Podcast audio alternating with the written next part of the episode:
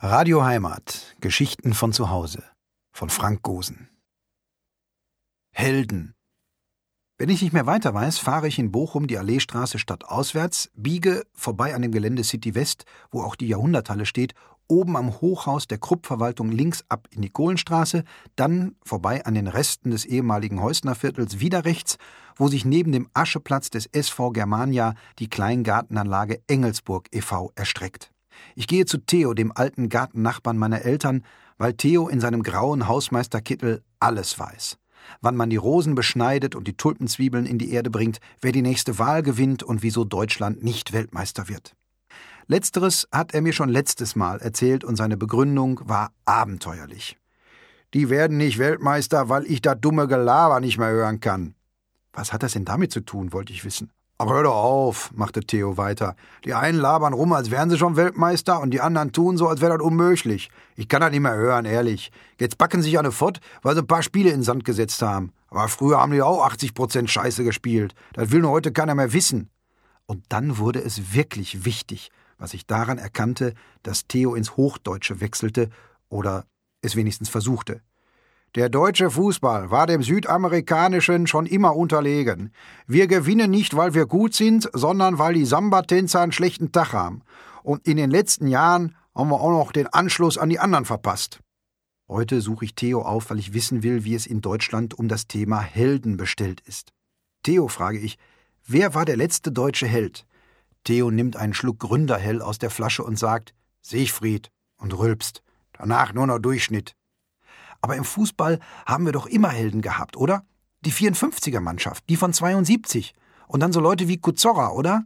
Junge, du hast doch keine Ahnung. Held wirst du nur, wenn die anderen dich dazu machen. Du kannst nicht einfach sagen, so, jetzt habe ich das und das gemacht, das war heldenhaft, jetzt bin ich ein Held. Was nützt es dir, wenn du 20 Waisenkinder aus dem brennenden Haus rettest und keiner kriegt es mit und kann davon erzählen? Aber beim Fußball, da kriegt es doch jeder mit, vor allem seit es Fernsehen gibt. Ach, geh doch weg. Ich will dir mal was erzählen. Da war so einer aus der 54er-Mannschaft, ich weiß nicht mehr wer, keiner von die Walters, nicht der Boss und nicht der Turek, ich weiß jetzt nicht mehr.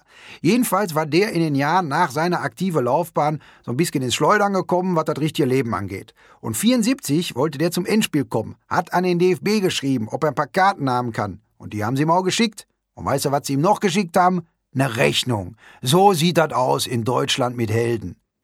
Ist es denn woanders besser? Guck mal, Junge, da ist doch kürzlich in England der George Best gestorben, der alte Verbrecher. Du weißt doch, was dem sein Wahlspruch war, oder? Ich habe in meinem Leben einen Haufen Geld für Frauen, Alkohol und teure Autos ausgegeben. Den Rest habe ich sinnlos verprasst. Genau. Und als der beerdigt wurde in äh, Belfast, genau. Und als der Leichenwagen durch die Stadt fuhr, da standen Tausende von Leute an der Straße und haben geklatscht und Schals in seine alte Vereinsfarben auf das Auto geworfen. Ich erinnere mich, nicht weniger als 100.000 Menschen waren auf den Beinen und machten diese Beisetzung zu einer der größten in der Geschichte Großbritanniens. Und als der Maradona, das alte Drogenwrack, in Buenos Aires im Krankenhaus lag, da zog sich die Schlange der Leute, die wissen wollte, was los ist, um zehn Häuserblocks oder so. Weißt du, was los wäre, wenn bei uns der Beckenbauer in München in der Klinik liegen würde? Da ständen unten nur ein paar Blagen und würden nach Alimente schreien. Jetzt hat Theo sich in Rage geredet, was unweigerlich einen Jägermeister zur Beruhigung nach sich zieht. Er starrt auf das geleerte Glas und murmelt, ich trinke Jägermeister, weil ich bescheuert bin. Dann zupft er sich den Kittel zurecht und macht weiter. Und unsere? Früher waren Fußballspieler bisschen blöd in der Birne, aber was sollen die auch labern können? Die Bude sollen sie machen. Heute haben sie alle drei Rhetorikseminare hinter sich und hören sich an, als wäre ihnen alles scheißegal. Aber die Leute sind auch doof, die Zuschauer meine ich. Die wollen immer nur wissen, was einer verdient. Weißt du, das ist mir doch scheißegal, ob der Kahn sechs Millionen im Jahr kriegt. Soll er doch, wenn er die Kugel festhält. Der feuert keine zehntausend Leute und packt keine kleinen Kinder an, also was soll das? Was ist das? Theo als Vorsitzender des Olli Kahn Fanclubs?